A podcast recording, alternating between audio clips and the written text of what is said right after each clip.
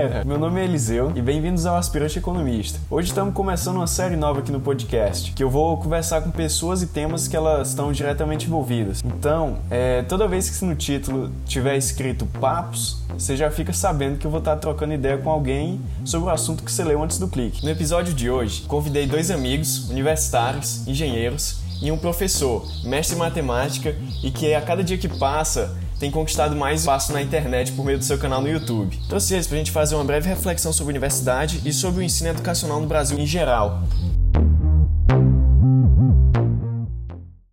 Bem-vindo ao Aspirante Economista.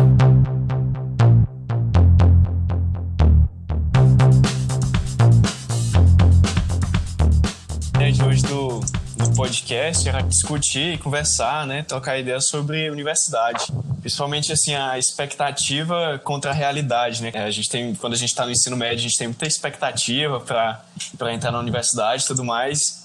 E às vezes a gente se depara com uma coisa ou outra que não é bem a, o que a gente esperava, né? Ah, se apresenta aí, galera. Tipo, fala de onde vocês são, quem vocês são, nome, idade, de onde vocês estão falando. Pai, pai. Bom, é, meu nome é João Paulo, né? Mas todo mundo me chama de Paiva. Eu estudei quase meu ensino fundamental, quase meu ensino fundamental todo em Parnaíba e agora estou fazendo ensino superior em Toledo, no Paraná. Estou cursando engenharia de computação na UTFPR de Toledo, Campus Toledo, né? Bravo. Meu nome é Teodomiro, todos me chamam de Tel. Nasci em Brasília, mas eu fiz o fundamental e o ensino médio e o superior em Parnaíba. Faço engenharia civil na Nassau. Massa, bacana, mano. E pra galera que não sabe, né, o nome do podcast é Aspirante a Economista, porque eu tô matriculado na Universidade de Santa Catarina, né? Só que ainda não começou o meu curso e eu vou cursar economia lá. Então vamos nessa, né? Basicamente, assim, eu vou falar um pouco da, da minha experiência, né? Que eu, assim, eu cursei administração um semestre na, na UFP e saí, que eu não curti, vai Teve muita coisa assim, eu queria que vocês me falassem se vocês relacionam, né? Se vocês se identificam com com isso. Eu achei que tinha muita matéria que era muito teórica, mano. Não tinha nada a ver com o que eu tava esperando. E eu era calor empolgado, saca? Entrei com 200%, queria fazer tudo. Queria fazer tudo. Ah, mano, mas que calor não é empolgado. O, o, que, o, que, o professor fala assim, é, alguém pega um, um pincel pra mim? Aí então o primeiro a levantar é, a mão Exatamente, velho. Exatamente, mano. Na universidade de vocês, teve alguma matéria assim que vocês se questionaram assim, mano, será que um dia eu vou conseguir usar isso daqui na minha profissão? Teve, cara. É, eu passei um pouco de problema com a matéria de química, né? Porque, assim, os alunos se perguntavam, cara, por que, que a gente estuda química, sendo que a gente tá cursando Mano, engenharia de computação, né? né? E, Verdade. E, tipo, um dia até, o pessoal com raiva do professor, que era um professor meio carrasco, perguntaram, cara, por que, que a gente vê química? E ele ficou meio que sem saber o que responder e falou, ah, imagina que vocês vão fazer um programa para um, pra um químico. Então é bom vocês ter, terem a base de química. E aí teve gente ali que não aceitou muito essa resposta, né? E acabou que a gente ficou muito prejudicado na matéria por causa disso. É, mano, eu acho assim que às vezes tem umas coisas que não, não é muito coerente essa resposta dele, né? Tipo, por que, que você não estuda então veterinário? Vocês podiam fazer um programa para um veterinário, né, mano? É, exatamente. Mano, no meu caso exatamente. foi economia, pô. Tipo, todo dia eu passei o primeiro período estudando economia da China. Até hoje não entendi por que eu estudei isso. Juro, não tem nada a ver.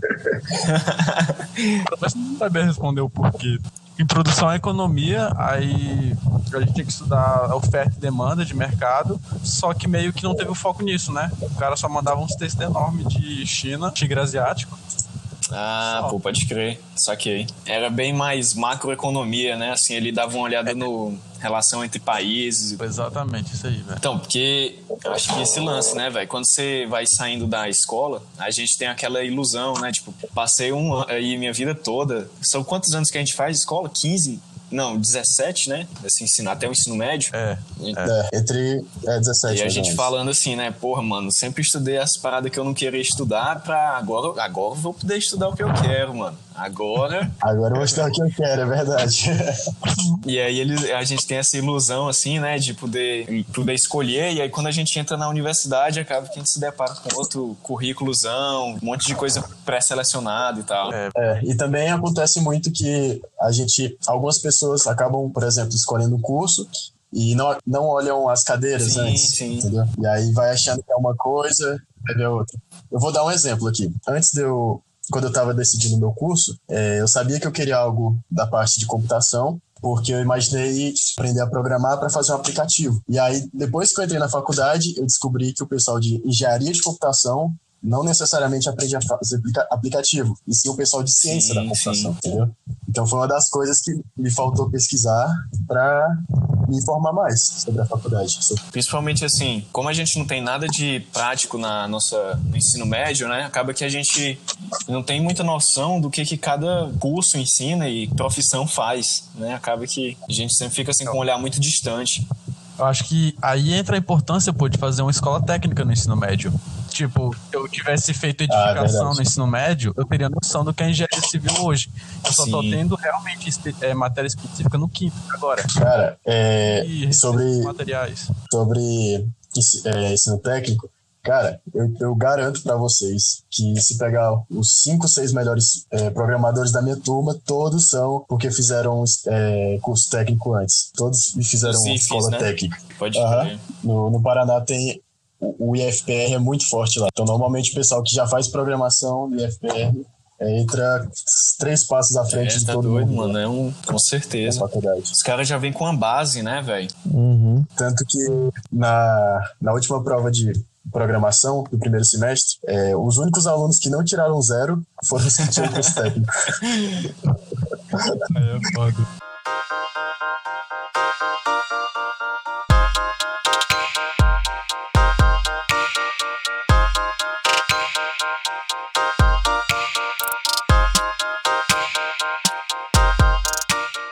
Então, pessoal, você que está aí escutando o podcast, quero explicar uma dinâmica que eu quis fazer para aprofundar mais o conteúdo do podcast. É, para não deixar que ficasse só na mão dos alunos, para gente ficar, a gente fazendo críticas e tudo mais, eu chamei um professor para fazer um contraponto.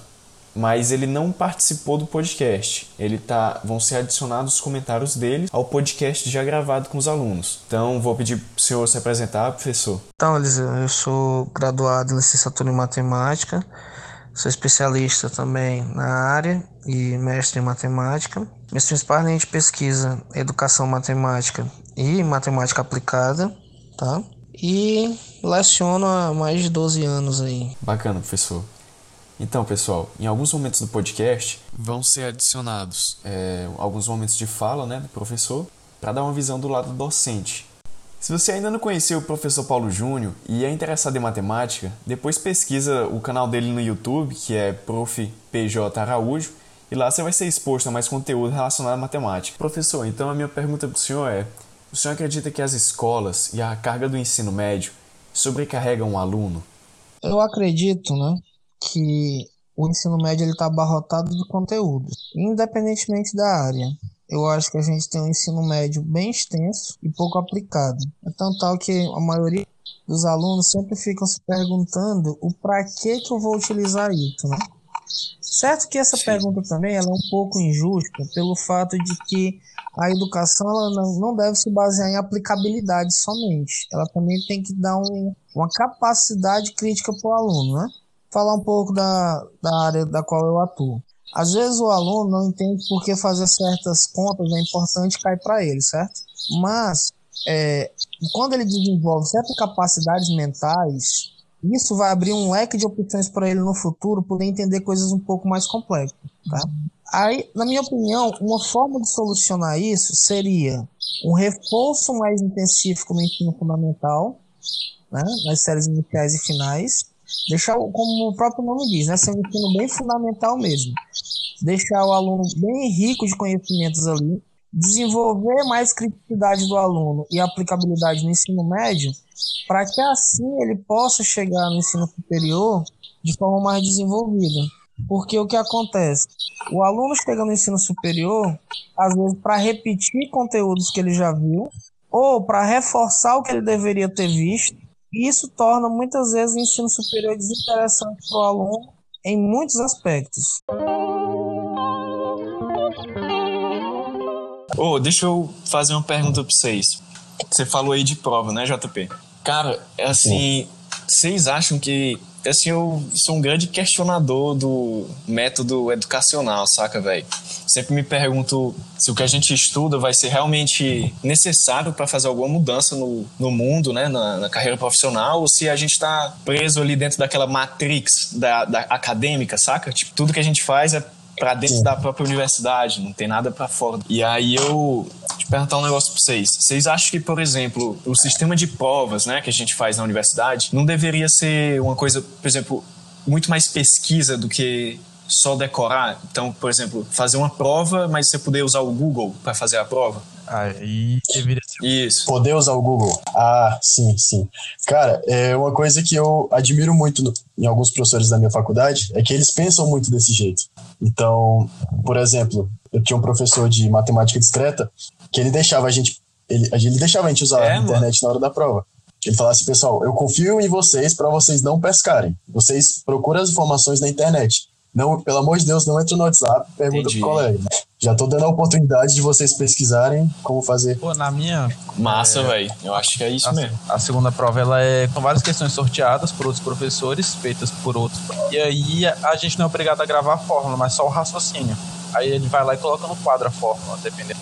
Isso facilita com certeza. É, tem, tem vários professores meus que eles falam que decorar a fórmula não é o certo, e sim, tipo, aprender de onde surgiu a fórmula e como trabalhar é, com a fórmula. Isso, tipo, né? questões como cálculo, cálculo 1, 2, 3, acho que principalmente o 4, é só raciocínio, pô.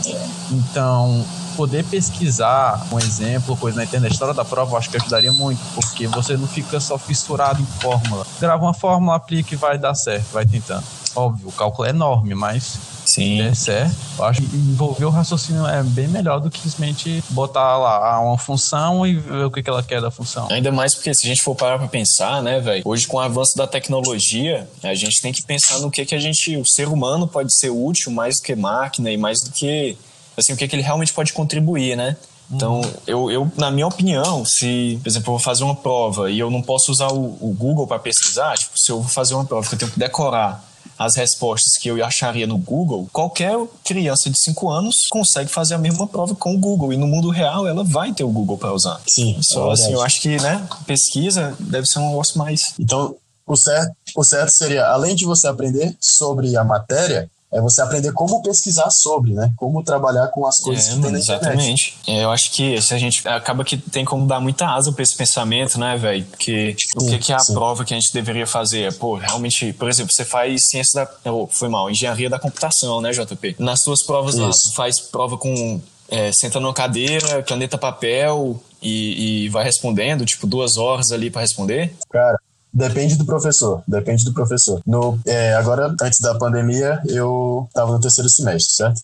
Então, no primeiro semestre, meu professor, ele deixava a gente programar no computador, só que ele queria as respostas escritas. Então, a gente conseguia os códigos sem, sem acesso à internet. A gente fazia os códigos e passava para o papel. Já o meu professor do segundo semestre, não. Ele falava que a gente tinha que aprender como a máquina pensa.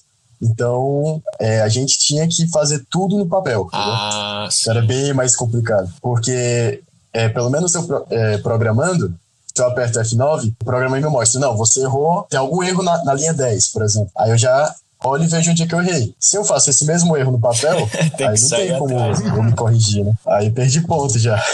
que acaba que eu, eu, ia falar que caneta papel é um lance muito antiquado e tal, para engenharia da computação, por exemplo, né? Mas na verdade, no final das contas, depende de como é usado, né? Porque o que ele falou faz sentido. É pensar como o computador, é, né? Pensar exatamente. É porque acontece muito também na programação de, por exemplo, eu, sei lá, eu cometo um erro pequeno, só que eu olhando 10 vezes eu não vejo que tá errado, entendeu? E o, o computador tá dizendo que eu tô errado.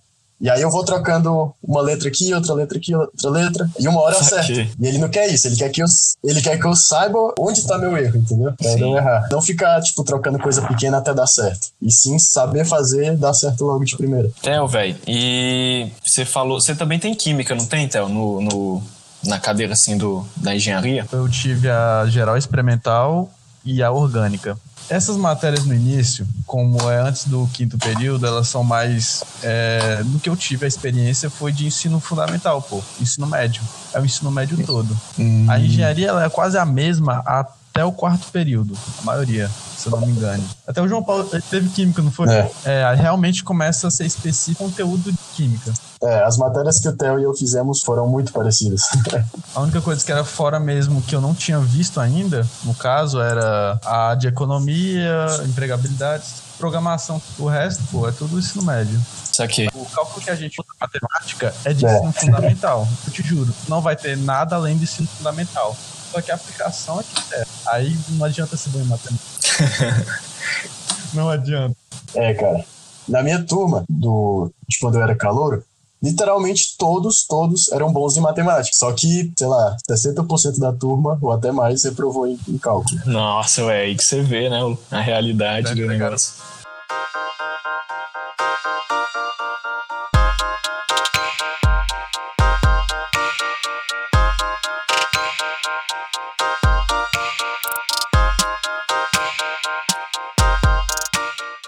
E aí, professor, a minha pergunta seria: se o senhor acredita que, por exemplo, é, nas provas e nos testes, para os alunos é, que estão estudando hoje no ensino superior, eles deviam portar de ferramentas que no mundo fora da universidade sempre vão ter, como utilizar o Google, utilizar ferramentas de pesquisa nas Aplicativo. provas, aplicativos e tudo que eles pudessem.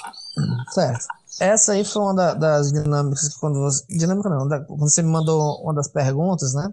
Pra mim ir pensando e tal, eu remeter a uma experiência que eu tive uma vez, que foi no curso de engenharia civil, né? Os alunos, Certo. alguns alunos falaram para mim que por que, que eles não poderiam usar certos aplicativos que na profissão eles teriam, né? É, de mão dos aplicativos. E das tabelas, que quanto engenheiro eles também teriam é, em mãos os resultados. E aí eu fui bem enfático com os alunos de dizer assim: é, em meio acadêmico, quer queira, quer não, nós procuramos a excelência. Pode ser que pareça que não em, em alguns aspectos, e as suas experiências podem não ser legais. Mas, no geral, a gente procura excelência. Dizer que é excelente não é só aquele que sabe fazer as coisas tudo de cabeça, mas não é isso. Eu tentei explicar para eles o seguinte. Agora eu vou tentar explicar novamente. Eu acho super interessante você ter vários tipos de avaliação, não só uma. Quando você faz essa crítica agora, que da sua pergunta, eu sinto ela como uma crítica, é porque talvez na sua história você tenha sido massivamente testado escolarmente, né, por testes daquele em que você tem que usar somente a memorização para fazê-lo. Se você tiver passado por um longo processo desse tipo de testes, eu vou chamar teste, não vou chamar prova, tá? Você, obviamente, está saturado dessa forma de ser avaliado. Então, é nesse momento que surge a crítica do aluno. Será que não existiria uma outra forma de me avaliar? Então, eu vou novamente é, relembrar um pouco da minha ideia de graduando, né, da minha época de graduando. É, eu estava fazendo licenciatura em matemática e eu me perguntava constantemente por que, que os professores não pedem para me explicar as coisas no quadro para eles se eu vou ser professor. Então, era no momento que eu estava criticando a forma que eu era avaliado. Eu tinha uma grande crítica em relação a isso, porque era somente prova, prova, prova, prova, né? Então, é mais ou menos essa ideia que eu sinto hoje que os meus alunos da engenharia perguntaram para mim você está perguntando agora. E eu falei para eles, olha, se vocês olharem bem, na nossa disciplina, nós, vocês vão ter provas, vocês vão ter trabalhos, e hoje também está mudando um pouco. Nessas disciplinas agora, que estão vindo com metodologias ativas, elas estão indo exatamente de encontro com o que você está pedindo. Os alunos podem pesquisar, podem solucionar um problema, que foi su sugerir um problema e solucioná-lo de forma criativa. Os alunos podem desenvolver uma tecnologia que solucione um problema. Então, em cursos que envolvem a área de tecnologia, né, é muito comum hoje que, as que a metodologia adotada seja essa, metodologias ativas.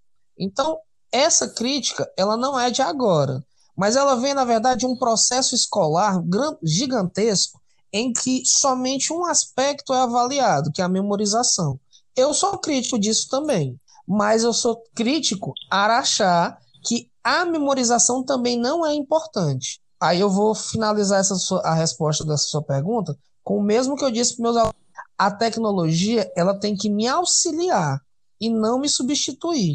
Eu tenho acesso ao Google na vida real? Tenho, mas eu não posso ficar pura e exclusivamente dependente dele.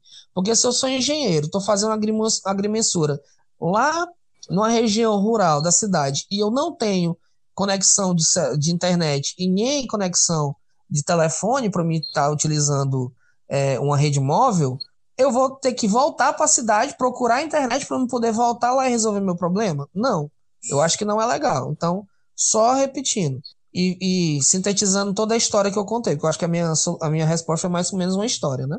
De vários pontos de momentos. Eu sou crítico à, à educação que tenha teste somente de memorização. Acho que a parte de memorização é importante, mas não deveria ser única. Sim, concordo com as metodologias ativas, eu acho que elas devem ser aplicadas inúmeras vezes e elas estão apresentando enormes resultados positivos, tirando esse peso do aluno de achar que simplesmente tem que é, decorar coisas e fazer provas, mas eu não acredito que a tecnologia precise me substituir, ela precisa me auxiliar. Então eu sou a favor de um meio termo, em que as avaliações universitárias elas tenham um cunho na parte de memorização como elas sempre tiveram, e que assim permaneçam pelo menos uma parte, e que outra seja o desenvolvimento de novas tecnologias e soluções de problemas em grupo, individualmente, como quer que seja, que eu acho que é super interessante, e isso vai atrair o aluno a criar um gosto, a, a uma familiaridade melhor com aquilo que ele vai fazer na prática no futuro. Muito bacana, professor. Você fez eu perceber a revolta que eu estava tendo aqui e não tinha percebido. Não, mas isso é, é... é notório em todos os alunos que. Porque desde criança você tem só essa forma, praticamente, né? Você tem só essa forma de avaliação. Mas uma outra coisa também que eu gostaria de dizer, Eliseu, talvez essa forma de avaliação seja usada como escudo por boa parte docente, porque talvez será se quando o professor passa o trabalho, os alunos acabam pegando um do outro, o professor perceba. Tem que ver também o outro lado da ponte, né? Claro, com porque, certeza, exemplo, exatamente. É eu tendo uma turma em que eu percebo que todos são participativos, eu nem faço prova. Eu avalio todos ali na minha aula. Eu já tive essa oportunidade. E foi uma das disciplinas que eu ministrei com maior felicidade. Teve uma disciplina de, de é, na computação, que foi de matemática computacional. Rapaz, a disciplina foi desenvolvida de uma forma maravilhosa. Tudo que a gente desenvolveu na teoria, a gente fez na prática. Os meninos fizeram na prática com linguagem computacional. Então, o que, que eu precisava avaliar mais? Esses alunos em relação a um papel e escrever um monte de cor numa folha. Não houve necessidade. Mas não é sempre que eu vou conseguir isso, entendeu? Depende do grupo que eu tô ali, vestir a camisa e dizer, vamos fazer assim. Claro, muito legal, professor. Depende do professor ser mais adaptável também, né? Porque é, é, existir essa prática dele analisar dessa forma como o senhor está falando, né? Ver qual é a necessidade do grupo, como que ele vai reagir, ter essa atenção e não seguir só uma coisa pré-determinada, né? Sim, sim, sim, com certeza. Mas, como eu falei, Legal. muitas instituições de ensino superior hoje já estão adotando metodologias ativas que vai de encontro exatamente com o que você está falando. Sim.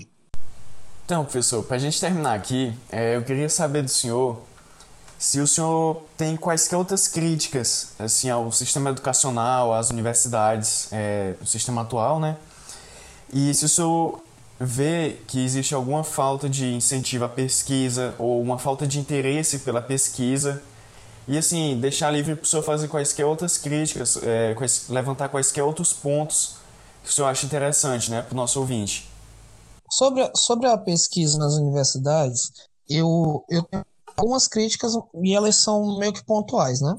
E quando a gente vai falar em relação à pesquisa, a gente tem que ter bastante noção da pesquisa desenvolvida nas instituições públicas e privadas, né? Nas instituições públicas, que é o que eu vou me ater a responder, eu acho que elas devem ser aquelas instituições que devolvem à sociedade aquilo que foi é, investido nelas, né? E eu acho que hoje a sociedade está cobrando muito isso das instituições. Na verdade, sempre houve essa devolução, né? O problema é que não era, nunca foi muito propagado. Porque tudo que é devolvido é devolvido pura exclusivamente em meio acadêmico. Então, um pesquisador conhece outro, eu pesquisando, eu vou encontrar o trabalho de um outro colega que desenvolveu, e assim sucessivamente. Mas quando é que isso volta lá para Dona Maria, que mora lá no Agreste, né? Do Pernambuco, Sim. né? Quando alguém da agricultura vai lá, por exemplo, e desenvolve uma forma de, de retirar água daquela região que parecia estritamente seca, ou desenvolver uma cultura naquele local, né? Onde ela possa viver de subsistência. Isso acontece. Só que isso não ganha as grandes mídias. Esse aqui é o problema. A gente não tem uma forma eficiente, na minha opinião, de divulgar o que as universidades fazem.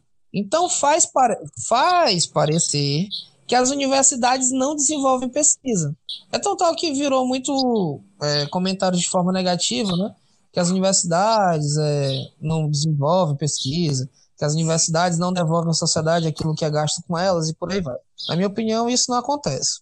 Um outro ponto que, que eu fico muito triste é com a questão dos investimentos em ciência e tecnologia que o nosso país faz, que é pouquíssimo para a necessidade que nós temos. Então, eu acredito que todas as formas de ciência, independentemente de qual seja, é, tecnologia, humanas, é, é biológicas, não importa, tá? Elas são importantes e têm caráteres importantes. Então, quando alguém prioriza um tipo de ciência ou outro, né? É ruim, e quando os investimentos nessas áreas diminuem, também é péssimo. Nenhum país se desenvolve sem o auxílio de tecnologia. Nenhum país se desenvolve sem o auxílio de ciências. E, quer queira, quer não, em países emergentes, acaba que o maior investimento na área vem dos setores públicos, certo? Então, eu acredito que nós estamos investindo pouco. E já em contramão, eu entendo o porquê que algumas vezes isso acontece. O primeiro motivo eu já citei, que é o fato da sociedade não acreditar que as universidades sejam importantes, então faz com que se justifique o não investimento nelas, né? E o segundo é porque muitas vezes o aluno é, é encaminhado dentro da universidade como eu entrei, passei no vestibular, nem seja o que for, e minha missão é conseguir o diploma, que é pagar as cadeiras e chegar lá. E dentre essas cadeiras, o aluno não é, às vezes, ele não é motivado a pesquisar nada na graduação. Parece que a pesquisa só pode ficar para os alunos de pós-graduação. Sendo que se os alunos, em cursos em que os alunos começam a desenvolver pesquisas já na graduação, eles já têm mais chance de entrar numa pós-graduação e continuar com suas pesquisas. Eu pego, por exemplo, os cursos, né? Na, nas áreas de nutrição, fisioterapia, é, enfermagem, que são cursos que os, que os alunos já desenvolvem um, um apego pela pesquisa e pela ciência na, na graduação. Isso faz uma. Então, para a gente é, tentar melhorar essa situação que a gente tem no Brasil, eu acho que nós deveríamos ter um investimento adequado em ciência e tecnologia, ciência eu falo da forma geral, tornarmos os resultados dessas universidades, dessas pesquisas públicos, conhecidos, para que chegue a, to, a o máximo de pessoas possíveis, tá? E o melhor, como você, junta tudo. Porque se eu faço uma metodologia ativa desde os primeiros períodos de graduação, o aluno naturalmente tem um apego pela pesquisa. E isso faz com que a gente mude totalmente o panorama que a gente pode ter em relação a isso. Muito isso legal. Que as minhas respostas não sejam tão diretas, elas sejam mais ou menos contar uma história, né? Mas isso é melhor ainda, professor. Eu acredito que faz com que envolva muito mais o ouvinte para se atentar ao assunto. Beleza, professor. Muito bacana mesmo.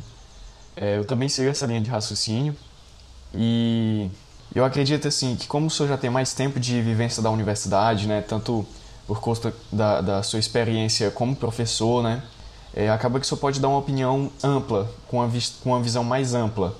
Não estou falando somente com a visão de professor, não eu não considero que nenhuma matéria que eu paguei no superior foi desnecessária, né? Todas elas uhum. hoje eu, eu entendo como de forma muito interessante, mas é porque eu tenho uma visão bem mais ampla.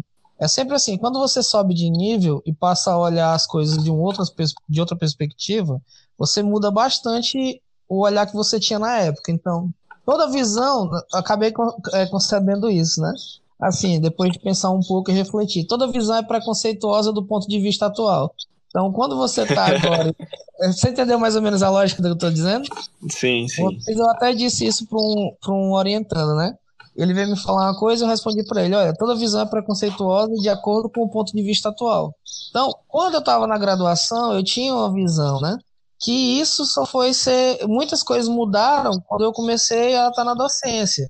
Eu tinha outra visão, que mudaram quando eu fui para o mestrado. E eu tenho certeza que algumas visões que eu tenho hoje, no momento em que eu passar algum tempo, eu vou mudar algumas perspectivas. Se você não está aberto a esse tipo de mudança, é, que é inerente ao ser humano, você tem que ficar muito preocupado. Claro, tá. Perfeito, pessoal. É, o senhor está falando de mudança, né? E assim, eu acho que isso tem muito a ver com, pelo menos, um dos pontos que a gente levantou também. A ideia de, de buscar inovação, né? É, na uhum. universidade, buscar a solução de problemas atuais e a assim, eu entendo que o senhor falou, né? A aplicabilidade da. Não, as matérias não são perfeitamente. É, não tem que ser perfeitamente aplicáveis a todo momento. Tanto que o estudo da matemática, é, muitas vezes, é fazer pesquisa e tirar é, conhecimentos que vão ser utilizados daqui a muitos anos, que ainda hoje não se sabe, não tem se ideia do que, que vai ser utilizado. Para quem não conhece, eu aconselho que dê uma olhada na história de Riemann, né? Você usa GPS hoje no seu celular, se o cara não tivesse dado isso há quase mais de 100 anos atrás, com certeza. Vou falar assim para que eu não tenho certeza exata agora. Tenho que olhar a data para fazer a conta. Uhum. Mas mais de 100 anos é certeza. É, e o, se, a gente não, se não fosse o que ele desenvolveu, a gente não tinha GPS hoje em dia. É um exemplo, né? Sim, com certeza.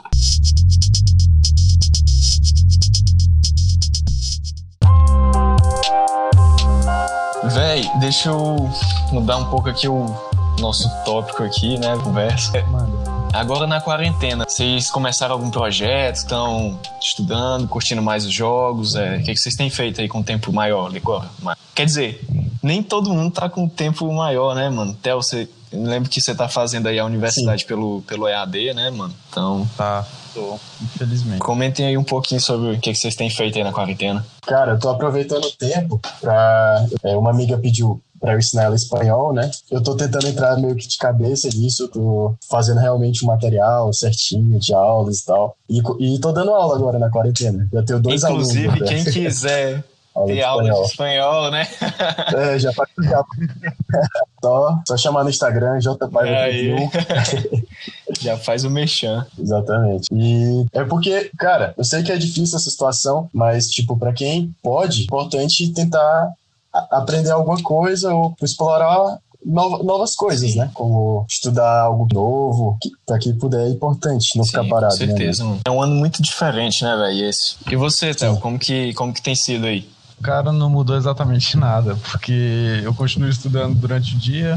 Só que antigamente eu lia um pouco mais na internet, artigo, alguma coisa para ter ideia. Já eu tô pensando em TCC, não sei nem se vou formar, mas eu fico vendo alguma coisa para ter ideia.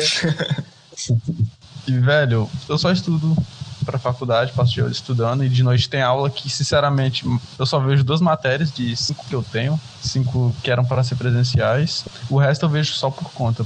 Aí eu só ligo a aula e fico estudando por conta, porque eu não tenho paciência. Saquei. Meio que, eu não sei, mas essas videoaulas, na minha opinião, acho que às vezes, dependendo do professor, ele perde um pouco o foco, procrastina um pouco mais. Tipo, por exemplo, ontem o professor não estava conseguindo ligar o slide, a, a tela do computador, e aí uhum. todo mundo perdeu toda hora de aula.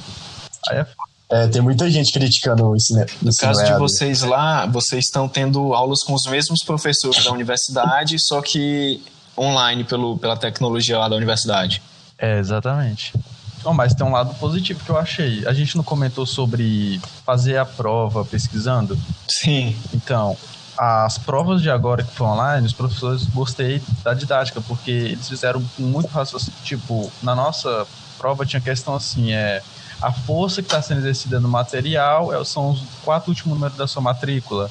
Então, você tinha que pesquisar, dava para pesquisar como fazer, mas ia ser um cálculo diferente. E era obrigado a fazer. Entendi, entendi. Massa, velho. Eu acho que o complicado do ensino EAD nesse período de pandemia é que ninguém estava preparado para isso, né, cara? E, tipo, tanto os alunos nunca tiveram ó, ensino EAD, a maioria, como a maioria dos professores também nunca fez verdade, isso. Né? Verdade, Então acaba que é, é muito difícil você fazer algo que você nunca fez. É, com certeza. Sempre acaba que esse assunto, principalmente pra gente que ainda tem, tá no meio assim, conhece muita gente que tá no ensino médio, ronda muito o assunto do Enem esse ano e tudo, quarentena, blá blá sei assim, se vocês têm alguma opinião formada sobre isso já e tal.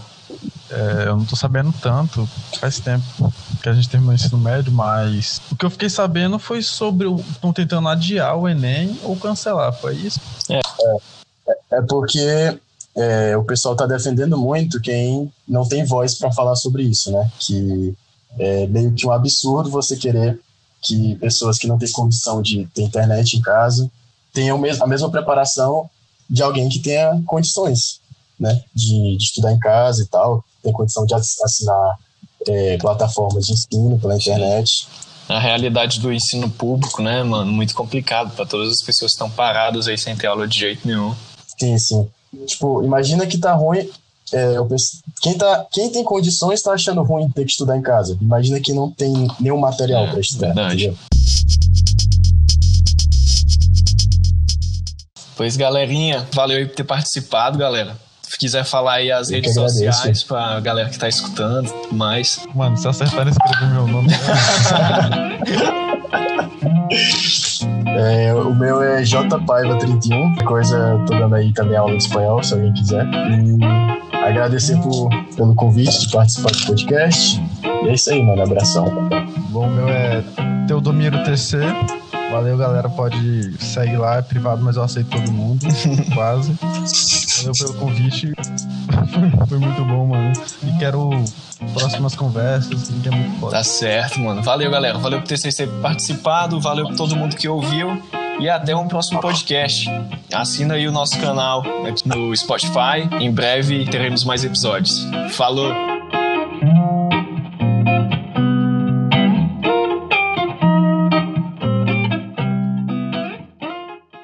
Pessoal, se você está curtindo o podcast, a ideia do aspirante economista, pode pesquisar o nome em qualquer outras plataformas. Já tô no YouTube, Instagram, podcast, eu tô é, em quase todas as plataformas que você quiser acessar. Também estamos fazendo, tô fazendo uns experimentos aí, vou começar a fazer TikTok com, com esses temas.